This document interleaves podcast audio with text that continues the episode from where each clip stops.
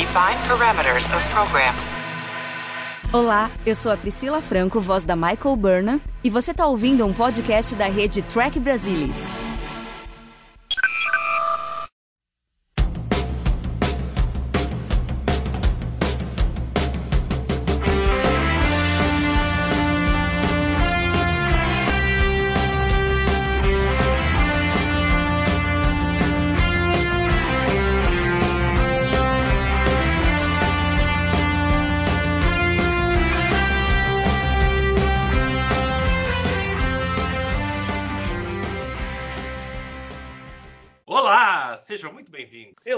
Eu sou o Fernando Odo Rodrigues e este é o Balde do Odo, o podcast da Rede Trek Brasilis que trata de assuntos de vara de família. E aqui para discutir comigo o episódio Cardassians, o quinto episódio da segunda temporada de Deep Space Nine, estão aqui comigo, como sempre, Luiz Morne Castanheira. Alô, gente. Bom estar aqui sempre. Alexandre Bortolucci. Olá a todos, é um prazer estar aqui com vocês novamente. E Mariana Kira Gamberger.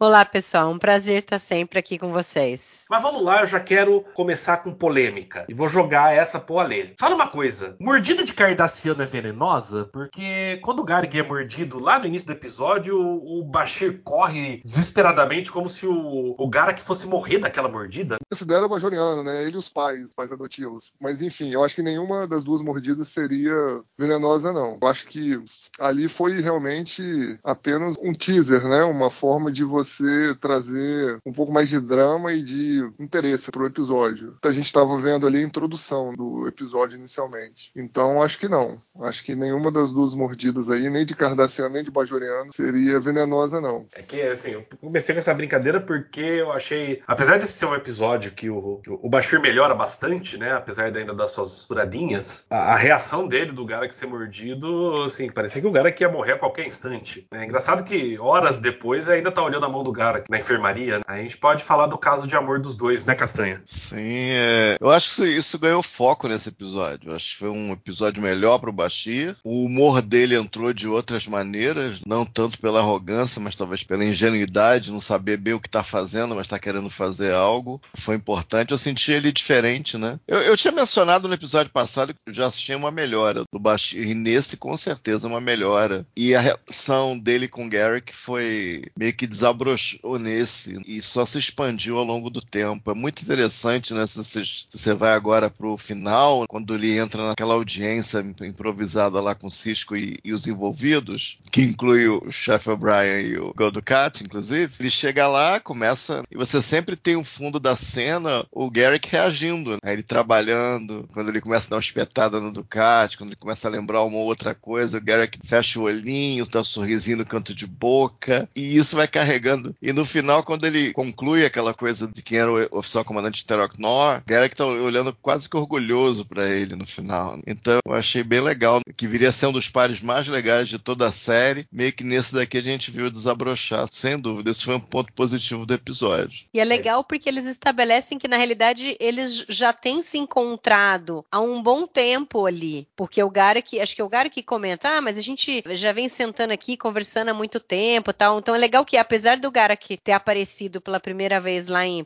Past Prologue e passou depois a primeira temporada inteira sem aparecer e veio aparecer agora nesse quinto episódio da segunda temporada, eles estabeleceram que eles já vêm tendo uma amizade maior que começou lá em Past Prologue. E é legal porque realmente, como Castanha falou, você vê a diferença dos dois. Lá no primeiro, o, o Bashir é totalmente assustado com o Garak e tal. Dessa vez, ele ainda cai numas que o Garak fala tal, mas ele já tá muito mais esperto e já fala meio que, não digo de igual para igual, mas não é mais assim totalmente ingênuo como da primeira vez. Então faz sentido sentido eles já estarem conversando há um tempo. Né? Achei isso interessante. Não precisou mostrar e fez sentido esse salto de relação deles. É, você falou sobre Best Prologue, né? Ter sido a, a, primeira e única aparição do Garak. E desde lá a gente acabou não vendo mais o personagem. E agora, nesse episódio, ele para mim também voltou em grande estilo. Né? Para mim foi um show aí do ator, né? Do Andrew Robinson. Ele né, começou a mostrar de fato as facetas e a complexidade do personagem, do Garak. Várias coisas aí apareceram. O, o Luiz já escreveu brevemente aí algumas cenas bacanas né, que mostram a atuação dele. A complexidade do, e as facetas do personagem. A habilidade dele de, por exemplo, consertar computador, a astúcia de perceber que alguma coisa estranha estava acontecendo ali, de acordo com as atitudes do Guldukat. A gente ia ver esse dueto no, com o Bashir até o final da série. Como o Luiz bem colocou, é, é uma dupla aí que prosperou bastante. E ainda falando sobre Pass Prologue, outro eco que teve, que a gente viu lá naquele episódio da primeira temporada, é um pouco do ressentimento do O'Brien contra os Cardassianos. E isso também traz ecos de The Wounded, né, da quarta temporada da nova nova geração. A gente já tinha comentado, inclusive, no podcast lá de Pest Prólogo, que o O'Brien participou da guerra entre a Federação e Cardassia e talvez até a escalação do personagem em Deep Space Nine tenha algum tipo de correlação. Eles usaram esse background do O'Brien para poder usar algum grau de ressentimento em Deep Space Nine. E aqui a gente vê de novo, quando o menino, né, cardassiano, vai para casa dos O'Brien, o O'Brien visivelmente fica incomodado inicialmente e faz alguns comentários comentários, vamos dizer assim, politicamente incorretos ali para Keiko, que dá uma cortada nele, dá uma censurada nele. Fala: olha, você tá fazendo comentários aí inadequados, eu não quero nem ouvir mais. Good idea. What? On three settings. I assume you sent Molly over to stay with the Fredericks. She's asleep. She and Rugal played all afternoon. He wore her out. You let them play together? Why not? The boy almost bit somebody's hand off. I was with them all afternoon. He's not like that. He's really very gentle. Gentle was bred out of these Cardassians a long time ago. You know, that was a very ugly thing you just said. I only said. I don't need to hear it twice. Então, a gente tem ecos aí, não só do PS Prologue, como também de The Wounded. Só tomando esse ponto aí, quando a Keiko fala, eu pensei em outra coisa. Eu pensei também que ela está representando, de alguma maneira, uma herança étnica japonesa de um grupo que foi, tanto na América quanto na Europa, também foi marginalizado devido a ser parte aí da fascistada da Segunda Guerra, do bloco da fascistada. Então eu achei interessante justo a Keiko, sendo da etnia que é, falar pro O'Brien, tá? Talvez o mais branco do elenco, sobre isso. Achei interessante isso aí. A cena da carne é meio aquela coisa, meio sem jeito, querendo ajudar. Não, não, vamos botar aqui um prato típico. O comandante me falou que tem que tomar um gostinho de cardápio, eu vou fazer um prato típico. Aí, moral da história. O O'Brien comeu, talvez lembrando de alguma coisa, talvez ele fica na nossa imaginação, e o garoto nem tentou, que para ela é coisa exótica. Foi encarando, e os dois reprovaram simultaneamente simultaneamente. Também assisti uma cena bem legal. Talvez a gente possa discutir por que a Keiko não tinha uma outra profissional, uma assistente social, não, mas é o que tinha, né? Professor, assistente social, como professor, a sociedade meio que acha que é a mesma coisa, psicólogo, enfermeiro, entendeu? Aí vai, usa a Keiko, não tem erro. Manda a Keiko como assistente social, aí já faz a ponte com o O'Brien. É, foi um atalho aí para discutir esse tipo de coisa, colocar num campo, num espaço espaço físico em que pudesse acontecer algum conflito, alguma faísca interessante, e depois tem a conversa que o O'Brien está bem mais light, já teve algum tempo para pensar na outra parte. Ele dá a versão light que ele sente pelos cardassianos. Ou seja, meio no solavanco, mas o, no final do dia eu achei esse material legal com os O'Brien. Meio inusitados no primeiro momento, mas achei que com as peças que eles tinham ali, eu acho que eles fizeram bem feito. É, eu acho que essa, essa cena da comida é o start ali pro O'Brien ter uma ligação com o Rugal. Porque sim, daí, sim. pela primeira vez, aí ele percebe que é um menino que também não gosta dos cardassianos. Também não tem apreço por eles. Que não é porque ele é um cardassiano, que é um dos temas ali que a gente já viu em Duet, que a Kira teve que perceber que nem todo cardassiano é um genocida. O O'Brien também tem que passar por isso e perceber que ali ainda mais era uma criança, um adolescente. Então é legal que ele é o início, a, a Keiko já dando a porrada nele ali muito bem dada. Ele já, pô, pera um pouco, né? É uma criança, será que eu não tô exagerando? E aí eles criam aquele vínculo ali e depois tem aquela conversa entre os dois muito legal, né? O Brian é meio. não tem muito tato, assim, mas ele consegue, ao conversar, perceber que ele tem que tratar de uma maneira, que ele não pode ser o que o pai bajoriano do garoto estava fazendo. Como que você vai falar que todos os cardassianos são maus e não sei o quê, para um garoto que é cardassiano, que não tem culpa de ser cardassiano, que não foi criado em Cardácia, que não tem nada nele que foi criado para que ele tenha a idiosincrasia da raça. Então, isso é bem interessante. Ainda sobre a cena do prato, né, de comida, que o O'Brien, com muito desgosto ali, experimenta e não gosta, é outro eco de The Wounded da nova geração. Porque no episódio da nova geração, a Keiko também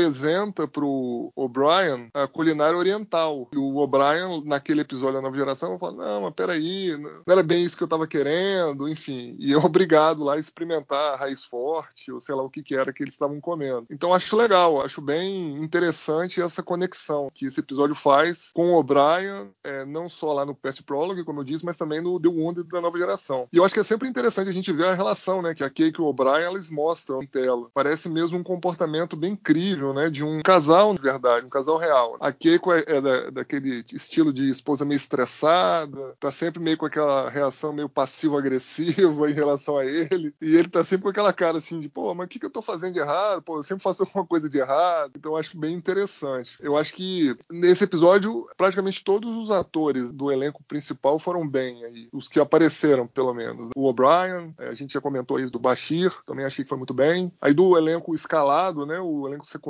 ou convidado, também gostei muito da Kay. E vocês estavam falando aí do pai adotivo, do Regal lá, do, do garoto. O, o, ator que faz, né? O, o Terence Evans, que faz o Proca, né? Proca Midal, que é o pai adotivo do menino, parece que ele ter sido escolhido a dedo, né, por causa da cara que ele tem, uma cara meio antipática, assim. Então parece ter havido, sei lá, uma tentativa de rever aquele status meio maniqueísta, né? Dos cardassianos somente como vilões e os bajorianos somente como o povo oprimido. Nesse episódio parece que houve um, um certo equilíbrio disso, né? Porque quando a gente vê o pai, o adotivo do menino, né? Cardassiano, o bajoriano, ele tem uma cara meio antipática, né? Uma cara meio de mal. Não sei se vocês acharam a mesma coisa que eu, mas Sim. eu tive essa impressão. Tem, total. Também achei. Você acha que ele tá sempre meio bravo, né? É, tá sempre bravo e a fisionomia dele é. Fechada. É, feioso mesmo, né? Aquele espanta neném, gente. Cara, cara bravo e, mesmo. E aí ele, ele tá falando eu te amo, mas você tá com medo do cara, entendeu? É bravo. Na verdade, esse episódio ele faz algumas coisas interessantes, porque ele nos força a pensar sobre vários pontos que o episódio toca, o roteiro, né? E outras questões por vários pontos de vista diferentes. Então a gente estava acostumado sempre a considerar os cardassianos sempre os culpados, o tipo de relação com o Bajor sempre os cardassianos como os, vamos dizer assim, os responsáveis por tudo que acontecia. E esse episódio aborda vários temas interessantes, né? Como aí no caso o ódio racial dos bajorianos contra os cardassianos, né? Majoritariamente. Tem as generalizações, por exemplo. É, então o O'Brien estava ali fazendo uma generalização em relação ao menino também. Não era um cardassiano fazendo sobre um bajoriano, era um humano fazendo sobre um cardassiano. O outro tema interessante que eu achei do episódio é o, entre aspas, preconceito justificado barra injustificado dos bajorianos numa sociedade que foi devastada anteriormente pelos cardassianos. Então, acho interessante, a gente teve que pensar, né? O episódio faz a gente pensar nesses temas em termos diferentes do que a gente estava acostumado, né, durante a série. A gente estava acostumado só uma visão meio que paralela ao que aconteceu na Segunda Guerra. Né? E a gente estava acostumado a pensar só daquele jeito. E esse episódio trouxe uma forma da gente pensar um pouco diferente, né? Um ponto de vista diferente sobre esses temas. É, se você obviamente houve a ocupação, os crimes devidos a essa ocupação cometidos pelos cardassianos. Aí você teve o ataque terrorista que levou à morte ali pelo menos da esposa do cardassiano, que agora me foge o nome, e em princípio o desaparecimento do filho, esse golpe devastador nele, e você vê um outro cardassiano ultra individualista pensou numa oportunidade de ter uma carta na manga eventual. Então você tem vários tons de cinza. Aí você vê os pais bajorianos. Aí você tem esse cara com a cara feiosa. Ao mesmo tempo você vê que a criação deles eles podem até tê-lo amado, mas basicamente, de uma maneira ou de outra, ou por causa dos pais, muito provavelmente por causa da vizinhança. Ele criou um ódio à própria raça. E outra coisa perigosa, ele admite naquela coisa que o amava, pai dizendo que amava o Rugal, e ao mesmo tempo que fala, mas pra gente, ele não é nem cardassiano, ele é bajoriano. Mas nós odiamos todos os cardassianos, ensinando isso. We told him the truth, Commander. The truth about what Cardassia did to Bajor. He needed to know, and for that I make no apologies.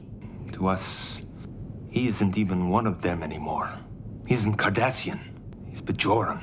Isso é sofisticado. Isso é, isso é bem atual, É se você parar pra que- pensar. Ele tem que negar que ele é cardassiano para que ele possa amá-lo. Porque se ele não negar que o Rugal é cardassiano, como é que ele pode amar um cardassiano se ele odeia os cardassianos? Se você muda a palavra cardassiano pra outra coisa, É, para negro, você né? começa a Acho que é- ver é o o mais quanto ali isso é perigoso. É. E quanto fica atual esse negócio. E como as crianças sofrem, não é de hoje, né? Mas eles fizeram experimentos e mostram para crianças e tal. E assim, a criança negra não quer ter uma boneca negra. Ela diz, ela é feia, a boneca negra é feia, porque ela tá se negando, porque ela não consegue achar o lugar na sociedade dela. Ela tem esse medo. Ela gostaria de ser branca, porque ela não gostaria de ter o preconceito, de ter os problemas que ela tem por ser negra. E aí é isso daí. O Rugal, ele não quer ser cardassiano. Ele gostaria de ser é, bajoriano. Ele não queria ser da mesma raça que devastou Bajor, né? Ele não queria que todo mundo olhasse para ele e visse um genocida. E aí pesa ainda mais a maneira como os pais bajorianos estavam criando ele. né? Assim, a gente não duvida que eles amavam, mas era um amor complicado. né? Era toda uma situação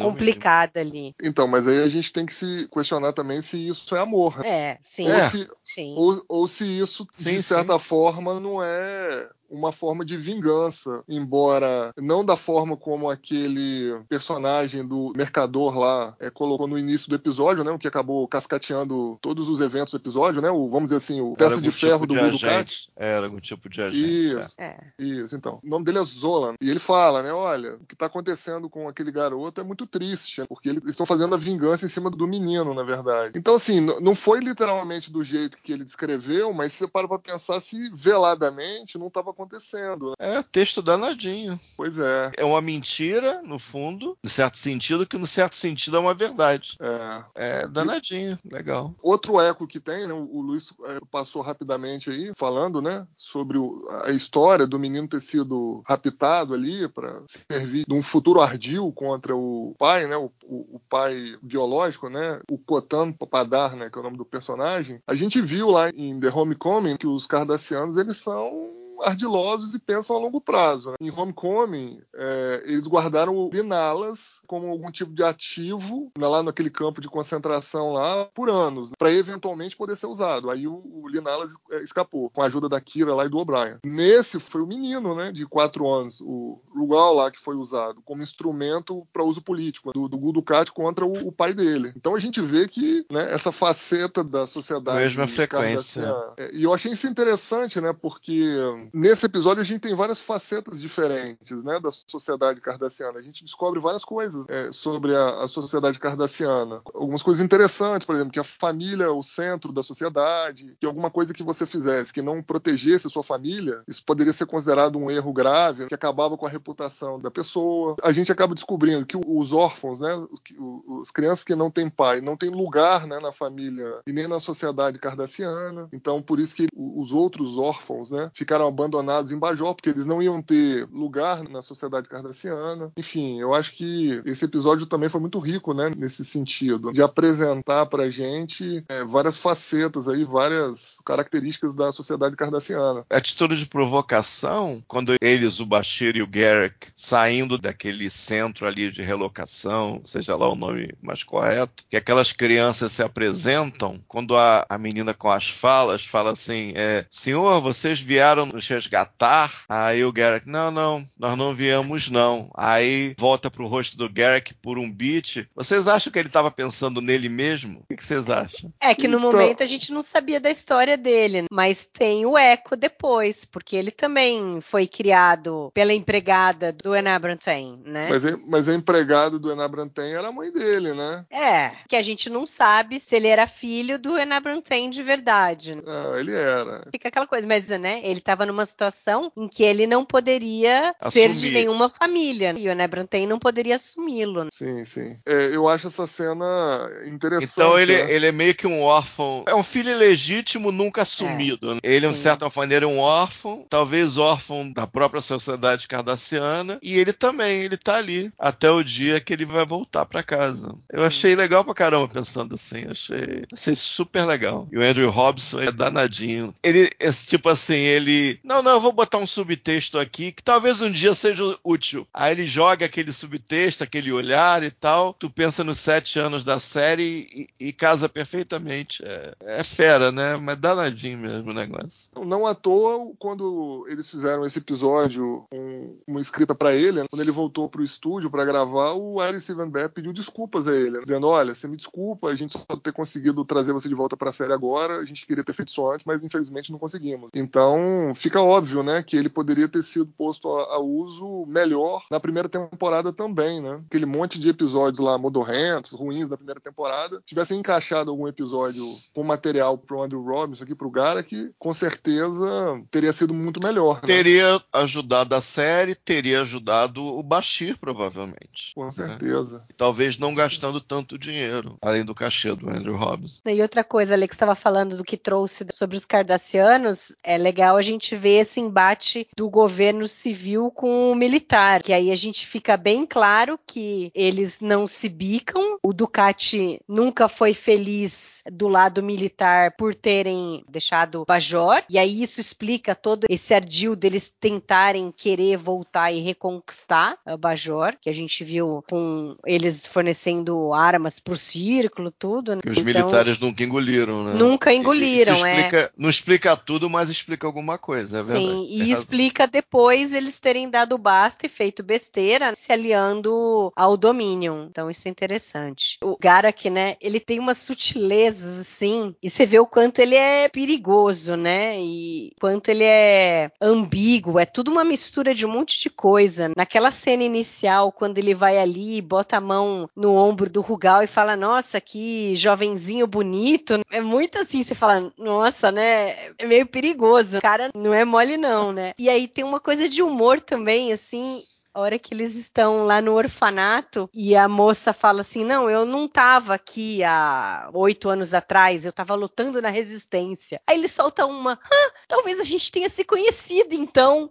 Como assim? Tipo, só poderia ter se conhecido se um tava tirando no outro, um tentando matar o outro. E ele fala de uma maneira como assim, super natural. I wouldn't know I wasn't a volunteer then. I was in the underground. Really? Perhaps we have met. Ele tem essas Meu coisas Deus, assim que é são verdade. mu- são muito boas. São, são. Nossa, é E a gente- interessante demais. E a gente acaba descobrindo nesse episódio que existe algum tipo de problema entre o Garak e o Gul Dukat, né? Primeiro a gente acha que não, né? Porque o Gul Dukat faz um elogio, né? O Garak, não. O Cardassiano parece ser muito dócil, que mora aí nessa estação, o único Cardassiano tal. Ô Cisco, você tem que ver o que aconteceu com o cara aí, pô. Morderam a mão dele, que negócio é esse? Precisa ser investigado. Um menino Cardassiano ainda, ele nem mora nessa estação. O que que tá acontecendo, né? Por que, que ele chegou aí com pais bajorianos? E aí o... é interessante. Você fala, ué, mas Será que eles são amigos, né? Será que eles se conhecem direito tal? E depois a gente vai ver que não é bem assim. Que o Bashir fala, ah, é, o seu amigo, né? Gul Dukat fala pro Garak. E o Garak dá uma risada, assim, tipo assim, porra, meu amigo, como assim, meu amigo? E aí a gente vai vendo que existe uma certa hostilidade ali, né? Que a gente só vai descobrir mais pra frente na série. Na verdade, na próxima temporada, acho que é na terceira temporada, né? Civil Defense, né, Luiz? Tem, não lembro tem. exatamente. Tem no Civil Defense. É, o básico eu acho que no Civil Defense. Eu acho que no tem mais, mais explicando a situação. E no The of the Warrior é mais consequência. O resto é mais consequência. Eu acho que a explicação que a série dá pro feudo entre eles é tá no Civil Defense. Depois, quando a Ziol começa. Sorry, spoilers. Quando a Ziol começa a ter algum tipo de relacionamento que até hoje a gente não sabe que relacionamento foi com o Garrick, a gente vê o Ducati muito pé da vida? Caramba, cara. Você vai se relacionar logo com o Garrick. Complicado. Falando e... em Zial, esse é bem um paralelo a esse episódio, porque aqui Sim o Ducati tenta tirar proveito para ferrar um inimigo político dele e no fim ele é vítima de coisa parecida porque ele teve uma filha bastarda com uma bajoriana que nunca seria aceita. Ele tinha família lá em Cardácia, os filhos e tal, e isso faz ficar muito mal para ele. Né? É, esse tipo de coisa nesse episódio é dito que não é bem aceita. É uma falha fatal para a sociedade. Muda totalmente a sua vida dentro da sociedade. Então, no caso do Ducati, foi a família que ele tinha, esposa e quatro filhos que nós nunca vimos, aliás, saiu da, saiu da equação. Ele virou pai da Ziol e caiu nas graças dos militares, até que ele acabou naquela situação com aquela navezinha cargueira, se eu não me engano, lá no, Klingon, no né? episódio né? da. Return to Grace, não, não. Né? Primeiro é. Não, mas era uma navezinha ah, é. de carga, se eu não me engano. É, aí ele, ele captura bem, a nave Klingon. Bem chulé. Né? É, depois ele consegue aquela árvore de rapina. Então é coerente com que. E, e, o corpo governante ser de civis, a gente não sabia, a gente achava que era uma ditadura militar estrita. Nesse episódio, eu acho que é o primeiro episódio que diz que existe um corpo civil. Não deveria ser tão surpresa, a federação já teve tratados com os cardassianos, mas disseram pra gente de maneira mais clara nesse episódio que tem um corpo corpo civil que a gente viria a conhecer um pouquinho até nessa temporada. Eu viria a falar mais nessa temporada, inclusive. A gente chega lá. Eu comentei aqui sobre o, o Zola, né? Que era o, aquele alienígena que chegou lá na estação junto com o pai adotivo e o menino, né? Cardassiano. Ficou claro que ele era, entre aspas, o informante do, do Ducati no, no episódio. Pelo menos ali naqueles meses, o pai do menino estava passando dificuldades e aí ele chegou na vida da família ali para tentar ajudar mas na verdade era para é, coletar informações. Agora, não ficou muito claro o acompanhamento durante os oito anos anteriores. O que, que, vocês acham? Como que o, eu acho que isso foi um problema, não um problema, né? Mas não, não, ficou muito bem explicado. Como que o Ducati conseguia informações sobre o menino durante os oito anos anteriores? Tudo bem, ele entregou lá para adoção, mas e, e, aí? A partir daí, como que ele conseguiu administrar o eventual plano dele de vingança, vamos dizer assim? É que é, é eu acho que aí tem, vamos lá, um episódio bom, mas é um episódio que tem falhas. Para início de conversa, não fica claro em nenhum momento por que, que o Rugal tá na estação. Por que, que ele foi lá pra estação com o pai dele. É assim, acaba parecendo que ele foi lá simplesmente para iniciar a trama. Inclusive, em parte do episódio, eu suspeitei, como as informações estavam chegando muito rápidas no Ducat, eu suspeitei que o pai do garoto tivesse envolvido na história. Isso porque não é a primeira vez nem a segunda vez que eu vejo o episódio, só pra vocês terem uma ideia. E ali eu não tinha pensado, não, que aquele alienígena lá que tava rapando o bar do Quark fosse o informante. Nunca tinha pensado sobre essa ótica. É, ele fala que ele quem estava tentando ajudar o pai a, a, conseguir um trabalho. Então, ele ter ido para a estação, o cara levou para lá com provavelmente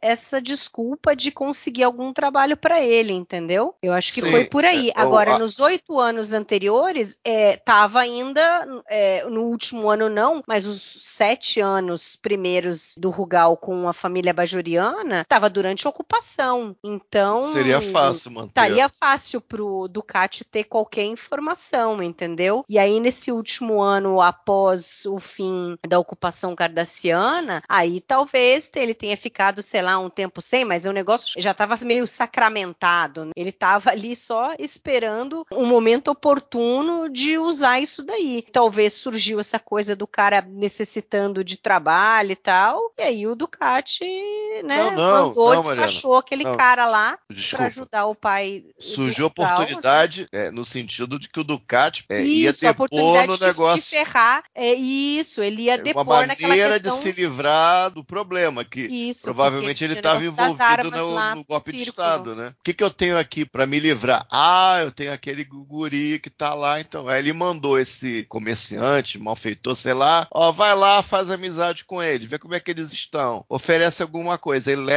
na estação. O que foi surpreendente foi a mordida, entendeu? Mas mesmo sem mordida, ele colocando o menino ali, um, pai bajoriano de um menino cardassiano, já ia levantar suspeitas. Aí ele ia cozinhar aquilo ali até que a coisa entrasse em ebulição. O Ducati desse uma espetada lá, a investigação do próprio Cisco, a coisa ia tomar a forma mais ou menos que tomou ali, entendeu? O que foi totalmente inusitado foi a mordida, que Acelerou, digamos né? Acelerou. Sim. Mas ele tinha a tarefa de ficar ali rondando, cozinhando. Tanto que ele, quando ele viu que o negócio andou, ele sumiu. Ele deu um lero no ouvido do Bashir e sumiu. Se mandou. Sim. Entendeu? Então, eu acho que, não sei se é perfeito, mas os pontos estão ali. Foram levados em consideração, pelo menos. Uma justificativa. Não é totalmente ao acaso que aquilo tudo aconteceu. Eles tiveram esse cuidado, pelo menos. Eu entendi assim, pelo menos. É, eu não, já não concordo. Eu acho que tem muita coisa aí que a gente está deduzindo, achamos que. Ah, eu pensei em Não, tal coisa. Tá no episódio, não é Fernando. algo que tá o trabalho. Não, é, não tá no episódio. O trabalho tá no episódio. Com certeza. Todo esse trabalho. Não, não, pera. Todo esse trabalho prévio de que ah, foi o Ducati que fez o menino chegar lá, a gente está deduzindo. Ele não, Não, mas o cara episódio. falou, não, não, o cara falou que era comerciante, ele falou assim, não, ele falou pro Bashir, embora ele tenha mentido pro Bashir, dizendo que a família batia nele e tal, não tratava ele bem, ele falou pro Bashir, eu fui várias vezes lá pra ajudar o pai com relação a emprego, porque ele tava precisando de ajuda. E ele chega com os dois e senta os dois ali na mesa. E ele fala: Ah, você quer alguma coisa, tal, não sei o quê. No início eu achei que ele fosse, a primeira vez que eu assisti, eu achei que ele fosse O um- garçom. um garçom. Mas Aí não é. depois que eu me liguei Era que tipo não um- era. Então, quer dizer, ele chegou junto com o pai. O Rugal e o pai não chegaram sozinhos, eles chegaram com esse cara já. Esse cara trouxe eles pra estação. Tá Isso. tudo aí, a gente não tá imaginando coisa, tá elocubrando que poderia ter sido, entendeu? Não, e esse setup é completado é, depois com uma frase do Cisco. né? O Cisco fala: Olha, eu gostaria de achar a pessoa que fez essas acusações contra o pai do menino lá, o, o Proca, né? Que é o, o pai adotivo do menino Cardassiano. Ele fala: "Ah, Eu gostaria de, de achar quem fez essa- essas acusações, mas eu não tô conseguindo achar mais o cara, o cara sumiu. Sim. Então, realmente, ele foi colocado ali como um impulsionador ali, né? Dessa parte. Mas aí você, eu não tinha pensado nessa questão da ocupação, realmente, dos sete anos anteriores, vamos dizer assim. Realmente teria ficado mais fácil para o Ducati acompanhar a vida do menino, porque com Bajor ocupada, poderia ter vários oficiais ali que pudessem estar passando informações para ele. Faz sentido. Não, E o único falando um receio, pouco- a única coisa que ele precisava era assegurar que o Cotan Padar não iria achar o filho. Ele tinha que ter certeza que o filho tinha morrido mesmo. E acho que até depois ele fala, ele, ele deixou Bajor logo depois disso. Isso. Ele foi embora tal. Então o menino ficou ali sem que ninguém soubesse. Era um órfão que foi largado tal, e não sei o quê. Falando um pouco mais do Cisco aí no caso, do ator, do Avery Brooks, eu, eu gostei da atuação do, do Brooks nesse episódio e eu achei bem coerente o comportamento dele em relação a comportamentos anteriores. É, começando ali com aquela parte que o Bashir interrompe, ele tá numa videoconferência ali com o Gul Dukat e o Bashir já entra interrompendo, fazendo pergunta, questionando e depois o Bashir, pô, desculpa aí, chefe, eu né, entrei aí e tal, meio abruptamente, atrapalhei tua reunião e tal. Ele falou, não, beleza, cara, foi a melhor parte do meu dia, mas não faça isso novamente, né? Tipo assim, deu aquela comida de rabo nele. He's lying. Is that an opinion? Or do you have evidence to support it? I have Garak. Garrick. He seems to think there's more going on here than we realize. What exactly does he think is going on? I'm not sure. He doesn't actually tell me what he really thinks. I, I sort of have to deduce it. So, you deduced that Garrick thinks Ducat is lying about something you're not sure of, and you proceeded to interrupt my conversation to confront him about whatever that might be. I'm sorry, Commander. It, it just seemed an opportune. Don't apologize. It's been the high point of my day. Don't do it again. Mas depois deu moral, falou, pô, traz o, o Garak aí pra gente ver o que, que tá acontecendo, de fato. Mas não E teve aí- antes a cena que ele acorda o Cisco? Foi antes, não foi? Não, a cena de ele acordar o Cisco é essa foi a depois. primeira. Ah, É. depois. É depois. Tá, tá, É. tá, tudo bem, Não, continua. mas, é, e essa cena, o Avery Brooks é muito bom, porque a voz dele, quando ele fala, mas não faça nunca mais isso, é totalmente diferente da voz anterior. A voz anterior Sim. era um tom assim, amigável e tal, e aí ele muda o tom. Nossa, é Sim, sim. excelente, É é, excelente. Não é simplesmente, ele não vomitou simplesmente a frase, é todo o conjunto. E tem um contexto legal, porque ele dá essa porrada no Baixi, o Baixi fica meio desconcertado, assim, e depois ele fala, bom, mas traz o, o Garak aí pra gente ouvir, né, do que, que tá rolando de fato e sai fora. E aí o Baixi fica todo animado, fala, pô, o cara me deu uma porrada, mas ele tá me dando a moral. Aí o, o- a Kira olha pro Baixi e dá uma risadinha, tipo assim, ó, bicho, eu já passei por isso. Eu já tomei uma É, porrada legal. do Cisco, mas depois Bem ele me apoiou. bem pego. Entendeu? Legal.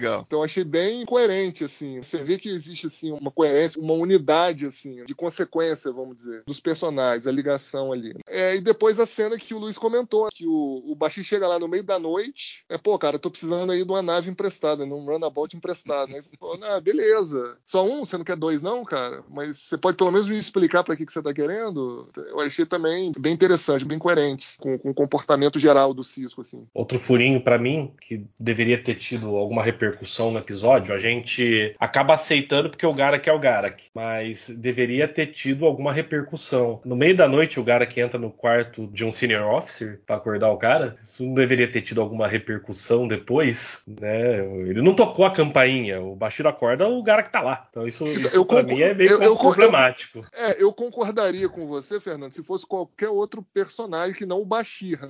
Mas o. Bashir é, é- é, o Bashir é meio. Pô, tá valendo. O cara é espião, eu tô participando aqui junto com o cara de um processo todo aqui que envolve espionagem, envolve coisas secretas, histórias mal contadas. Então acho que meio que saiu na urina, porque é o Bashir. Agora, se fosse realmente com outro personagem, acho que real- realmente alguma coisa deveria ter sido feita. No mínimo levar pro Odo, pro Odo fazer algo a respeito. No, pra averiguar o que que ele, que diabo, como é que ele entrou, sei lá. Mas é, é o casamento, é o Garrick e é o Bashir. Por isso que a gente não discute muito. Pelo menos eu não discuto muito. Porque é o Garrick, ele tem os, os jeitinhos dele, e é o Bashir, porque ele tá acordando no meio da noite, ele tá achando estranho, mas ele tira excitação disso. Porque ele queria aventura, o Garrick, de alguma maneira, em um certo sentido, dá a aventura que ele queria. Então acaba fluindo. Isso aí. Bom, vai pra reta final, gente. Considerações finais aí do episódio. Manda lá, Castanho. Ah, eu achei um episódio muito bacana, com muitos tons de cinza. Eu acho que tem algumas falas maravilhosas do Garrick. Tem aquela coisa do orfanato que remete para coisas futuras que eu também acho muito legal. Eu acho que torna um Bashir mais funcional, menos aquela piada monocórdica da arrogância sem fim ou dos ataques eh, sem fim personagens da Jadzia Dax. Então isso eu acho que é uma melhora muito positiva e o emparelhamento dele com o Garrick vitorioso até o final da série. Eu acho que é um episódio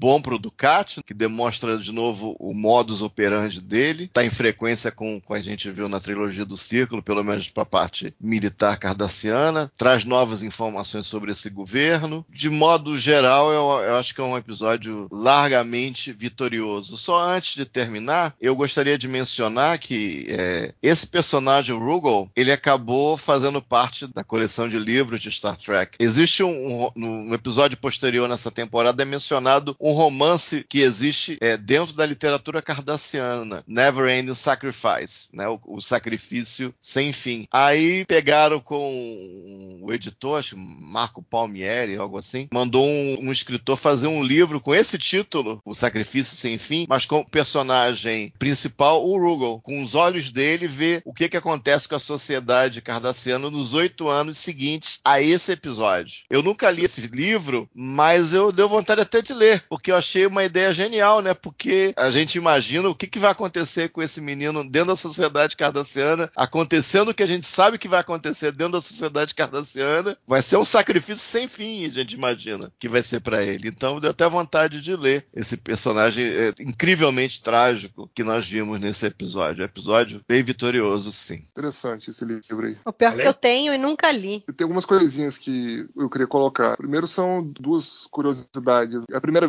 menção ao nome da estação Teroknor, que era o nome da estação Deep Space Nine lá, na época da ocupação. Foi a primeira vez que a gente ouve o nome na série, então acho que é importante. É outra coisa que eu não me lembro de ter visto antes na série, mas eu posso estar enganado, eles dizerem que houve mais de 10 milhões de bajorianos mortos durante a ocupação. E 10 milhões é um número considerável, né? É, eu não lembro se esse número apareceu antes na série, eu pelo menos não me lembro. Falando um pouquinho da parte, vamos dizer assim, de produção, né? Esse episódio foi dirigido pelo Cliff Bowl, que já tinha mais de 20 episódios de nova geração nas costas, é, o mais conhecido The Best of Both Worlds. Ele já tinha dirigido Dramatis Persona na primeira temporada de Deep Space Nine, e ele dirigiria mais cinco episódios até a terceira temporada. Eu gostei da direção dele, tem algumas cenas interessantes. A cena, por exemplo, que aparece lá o comerciante que é testa de ferro do Guducat, eu achei, interessante. Ele filmou em uma tomada só, a partir da roleta. Achei uma cena interessante. Tem outras também, né? A cena do prato, a casa dos O'Brien, as cenas ali no planeta também. É, enfim, é, achei uma direção correta, segura. Eu tenho alguns problemas com o ritmo desse episódio. Achei a pegada meio lenta. Acho que ele podia ter dado um gás mais maior ali, mais dinamismo, mas enfim, foi uma direção ok. E uma coisa que eu acho que a gente poderia comentar, aí queria a opinião de vocês, né, se a decisão do Cisco de permitir que o Rugel voltasse para Cardassia, para o pai biológico, foi a mais correta, por ele já ter passado muito tempo em Bajor, etc. Na minha opinião, foi, até pelo contexto, né, dele ter sido, entre aspas, raptado, e ele ainda ser uma criança relativamente jovem, vamos dizer assim. Mas queria também ouvir a opinião de vocês, o que vocês acharam aí da decisão final dele voltar para Cardassia. É, esse é, é um dos meus poréns, assim, pequenos com esse episódio, que que o Cisco fala, né, ah, depois de deliberar por um bom tempo, com certa dificuldade e tal, mas assim, faltou um pouco, talvez. Não era o foco do episódio, mas eles deram importância para isso. Então eu acho que faltou, talvez, a gente ver mais sobre isso para o Cisco poder chegar na decisão dele. Mas eu acho que não tinha muito como fugir, porque na realidade, a partir do momento que se viu que tinha sido feito todo um plot ali para tirar o menino do pai da família biológica, não tinha por que não devolver o menino para Cardace. E aí, aliado a isso, toda a situação complicada que a gente tinha da família amar o menino, mas odiar os cardassianos e fazê-lo crescer nessa situação super constrangedora em que ele odeia a si mesma, o que ele é e tal, é super complicado. Né? E ali em Bajor, isso não iria mudar. Você não via perspectiva daquela família mudar de posição, poder fazer com que ele tivesse uma educação diferente, aprendesse que ser cardassiano não é ruim, que nem todo cardassiano é ruim e tal. Então, acho que o Cisco não tinha muito ali como fugir eh, da decisão que foi dada. Agora, talvez o que tenha faltado ali era o menino, talvez, ter tido algo a respeito para dizer, porque a gente só ouviu ele dizendo que queria ir para casa, que ele fala isso pro O'Brien, naquela primeira conversa entre os dois, que ele quer ir para casa e o para casa dele significa voltar para Bajor, foi antes dele saber que ele tinha sido raptado, antes dele ter uma outra visão do que as pessoas pensam dos cardassianos. Então eu acho que faltou um pouquinho isso daí. E o que faz o que o Castanha falou ser muito interessante. Deu vontade realmente de ler esse livro para ver como que ele reagiu ao longo do tempo a essa ida para Cardássia, como ele se encaixou, porque ele não tinha um problema de ser um filho bastardo nem nada, né? Ele era filho legítimo do cara que nunca quis abandoná-lo. Então não era para ele ter um problema do espaço dele na sociedade, mas ele é um cara diferente. Com 12 anos, ele odiando os cardassianos, como é que ele se encaixa na sociedade daquele jeito. Né? Eu, eu acho que, dentre os elementos que nos foi dado, a decisão foi a possível, acho coerente com o que a gente conhece do Cisco. Eu acho que uma coisa que deve ter pesado muito foi a trama de basicamente roubar a criança e colocá-la, orfanizá-la ali com os bajorianos, como uma possível trama futura contra o pai. Isso deve ter mexido bastante com o Cisco. Você para pensar, né, que o Cisco perdeu a esposa e por um breve momento ele não sabia começo tinha perdido o filho, ele encontrou o filho vivo nas ferragens, ao lado da esposa morta. Então é uma imagem que tem a ver com a vida do Cisco. Então isso é um ponto que deve ter pesado. Eu concordo plenamente que deveria ter um mínimo de argumento. Ficou um diário de bordo vago para decisão, isso obviamente não foi legal. E eu também pensei que talvez fosse uma decisão um pouco política. Acho que o Cisco pensou nisso seria a coisa mais visceral, talvez. Também numa questão política, porque quando eles vão voltando, ele puxa isso. Ah, é, vocês estão equilibrados, né? Você pode ajudar os outros órfãos, aí o cara desconversa para dar aquele final, para acabar mesmo, com qualquer esperança, qualquer raio do sol. Ele fala: Ah, a gente vai ver se a gente vai ajudar os outros órfãos. Aí o, o O'Brien indo também, aí você vê ele entrando ali daquele jeito, aquela solução terrível, mas que talvez fosse a mais correta, e assim termina o episódio. Mas não caiu mal, a decisão era essa mesmo. Acho que os elementos que o episódio conduziram à decisão, mas é claro que teria que ter um sumário mínimo ali para se fazer a tomada de decisão. É só é, também a gente não falou nisso. Foi um arbitramento voluntário, foi um, uma espécie de contrato entre eles ali, quase que um acordo de cavaleiros, porque correto seria um árbitro bajoriano para ter algum valor legal ali. Foi feito um arbitramento ali meio entre cavaleiros. E a parte que ficou para trás, o pai bajoriano, não apareceu lamentando nada. Ele ficou fora do quadro no final, só saiu a parte cardassiana, entendeu? E, e também é uma coisa que poderia ser discutida, mas como é que é isso, né? Uma coisa privada e tal, e o interesse de uma parte manter muito do que foi descoberto pelo Cisco em segredo. Então, não sei também é uma coisa que a gente poderia pensar. Mas, dado os materiais que foram dados, acho que foi uma decisão correta e um final é, é apropriadamente dentro de política real que eu acho que conversa bem com tudo que foi apresentado no episódio. Apesar dessas partes aí, a gente precisa dar uma ajudinha. Mari, considerações finais? Com relação a isso que o Castanha estava falando, eu acho que assim, começa desde o início, que é uma outra pequena coisa que me incomodou, é o Cisco agindo como serviço social. Ah, porque alguém disse que o menino era judiado pelos pais, a gente vai interferir? Mas pera um pouco. Ali, embora a estação seja comandada pela federação, é um pai bajoriano que adotou legalmente uma pessoa. Então, se tem algum problema, tinha que ser reportado a algum serviço equivalente ao nosso serviço social lá de Bajor. Claro que daí não teria história. Isso me soou um pouco esquisito no início, embora aí depois os cardassianos é quem pedem uma interferência, eles soltam um negócio que na realidade nem o pai cardassiano nem o pai bajoriano quer que tenha um árbitro que vá pesar para um lado ou para o outro, então eles acabam decidindo que o Cisco seria a melhor pessoa para fazer isso, mas ainda assim fica meio esquisito isso daí. Que é se a gente pensar legalmente hoje, a partir do momento que se estabeleceu que o menino tinha sido raptado, o processo de adoção a priori teria que ser cancelado. Né? A gente supõe que seria isso. Né? E aí não teria muito o que se decidir. Mas enfim, é, acho que o encaminhamento da trama ali e tal foi bem, faltou essas pequenas coisas. Uma coisa que eu senti falta também foi de alguma interferência da Kira, né?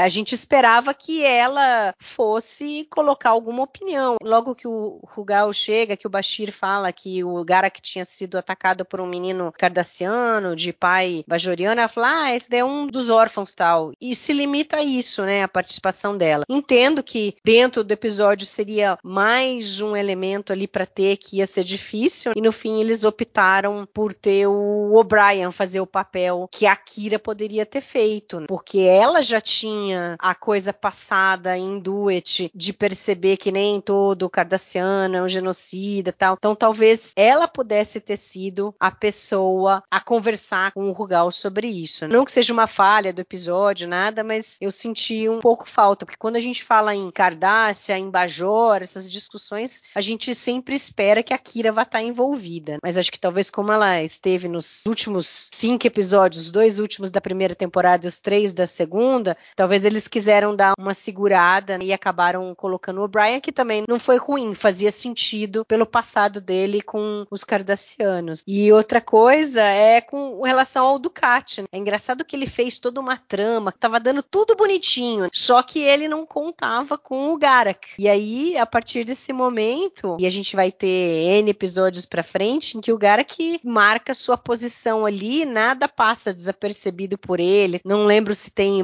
mais alguma coisa assim nesse estilo, que o Ducati tá tentando tramar alguma coisa e no fim o Garak acaba melando o rolê dele, mas eu achei isso bacana porque o Ducati vem todo botando banca com o Cisco, não, porque os órfãos são um problema nosso, eu não deixei eles para trás, foi o governo civil, né? Eu recebi ordens de deixá-los para trás e tal, e não sei o quê. Então é muito legal como ele cria toda uma história. Né? Ele realmente é o herói da história dele. Né? É muito engraçado, ele é sempre assim. Não, e a hora que ele chega ali, o Cisco pergunta se ele tá representando o, os militares, o governo cardassiano. Ele, não, não, não, eu estou representando os órfãos que foram abandonados em Bajor. This matter has generated a great deal of interest at the highest levels of our government.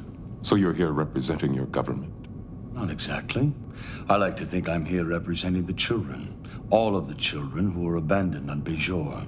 Para depois, logo na sequência, a hora que descobrem o que ele realmente estava tramando, aí ele sai de fininho ali, que órfão, que nada, não sei o quê. Então é interessante que o Cisco também percebe isso, né? Em um momento ele fala, tô com a impressão de que a gente está sendo manipulado aqui. E está sendo manipulado de todos os lados, porque é, ele estava sendo manipulado pelo Ducati, mas o Garak viu a oportunidade e estava manipulando ali também, porque ele queria ferrar o Ducati. E aí ele faz isso com a ajuda do Bashir e do Cisco, porque aparentemente a intenção do, do Garak também seria das melhores, mas no fim não é. é. No fim a gente vê que os órfãos, e fica muito claro isso no final, os órfãos não tinham papel nenhum, ninguém quer saber dos órfãos. No fim, ele é aquela coisa triste. Você fica lembrando da cena da menina ali quando pergunta pro Garak se eles chegaram ali para levá-los e ele fala que não, e aí no final você vê que eles vão continuar naquela mesma situação. Então é, é pesado, porque ninguém quis resolver na realidade. Continuou a batata quente na mão dos bajorianos que vão ter que continuar cuidando ali dos órfãos e não tem muito para onde fugir. Esse é o último detalhe que você colocou aí que eu acho que dá o nó final desse roteiro, bem bem amarradinho,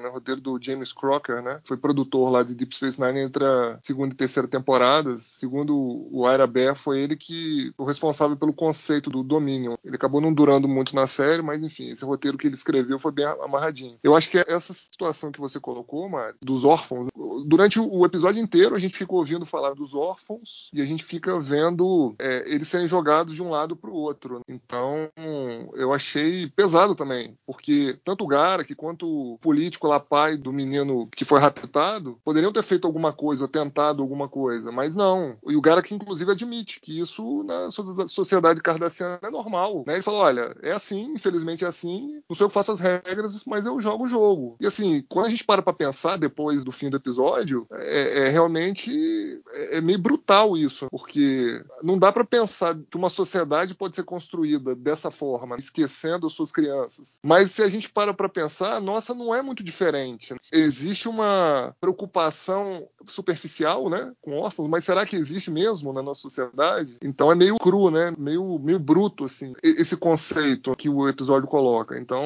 eu achei muito forte essa faceta do episódio. E isso daí é interessante que o Garak fala pro Bashir, mas é, Bashir, eu deixei pedacinhos em todo lugar falando sobre as minhas coisas. É só você saber procurar. E tem uma das falas do Garak pro Bashir que ele fala assim: Ah, você sabe que uma característica dos cardassianos é que a gente tem uma atenção aos detalhes muito grandes. Aí ele pergunta pro Bashir: Você acha que a gente esqueceu os órfãos lá? Tell me, Doctor. Is there a single trait you would ascribe to me and my fellow Cardassians? Would it not be our attention to detail? Do you think we simply forgot about those poor little orphans when we left Bejor? Do you think they simply slipped from our minds? And who, would you guess, was in charge of the Cardassian withdrawal from Bejor. Ou seja, ali ele já tinha dado o tom. Os órfãos não eram o problema, nunca foram. Nunca foi o interesse de ninguém os órfãos. Era outra coisa. Então não é de se surpreender, porque estava dito lá atrás. E aí, para terminar, eu queria falar que a gente tem, cada vez que o Garak participa de um episódio, a gente tem um monte de frases dele que são assim icônicas. É. Aí Deixa nesse tem duas. Uma que eu adoro, que ele fala assim: eu acredito em coincidências. Coincidências acontecem todos os dias, mas eu não confio em coincidências. I believe in coincidences. Coincidences happen every day. But I don't trust coincidences. É muito fenomenal isso daí. E a Essa eu última. uso direto. Falo, E a- uso. A última que ele fala que é no final do episódio é que ele fala, né, que a verdade tá nos olhos de quem tá vendo. E ele fala que ele, eu, ele diz, né, eu nunca digo a verdade porque eu não acredito que existe algo desse tipo. Então é muito bom. O cara que é excelente. É interessante como conseguem criar roteiro pro cara que é muito bom. O que para outros personagens que a gente imaginaria que deveria ter, né? Por que, que eles criam um roteiro, falas tão boas pro Garak e não conseguem às vezes criar para os personagens fixos como o Bashir, a Dax, por exemplo, que até então são os personagens mais fracos. Então é, é interessante isso daí. Notas, Castanha. 13,5. Ale. Eu vou de três. Eu, como eu disse, eu tenho problemas com o ritmo desse episódio, embora eu goste bastante da história. Mari. Eu também dou três estrelas. Eu gosto bastante do episódio, mas tem uma outra coisinha assim que eu acho que ficou faltando para ele ser um episódio perfeito. O Odo aqui dá duas estrelas e meia, porque toda a história do órfão é só um artifício de roteiro do começo ao fim. Ficamos por aqui nesse episódio do Balde do Odo. Nos vemos na próxima semana com o episódio. Não, daqui a 15 dias, caramba. Com o episódio favorito do Castanha, Melora. Deus do céu. Nos vemos lá. Fui!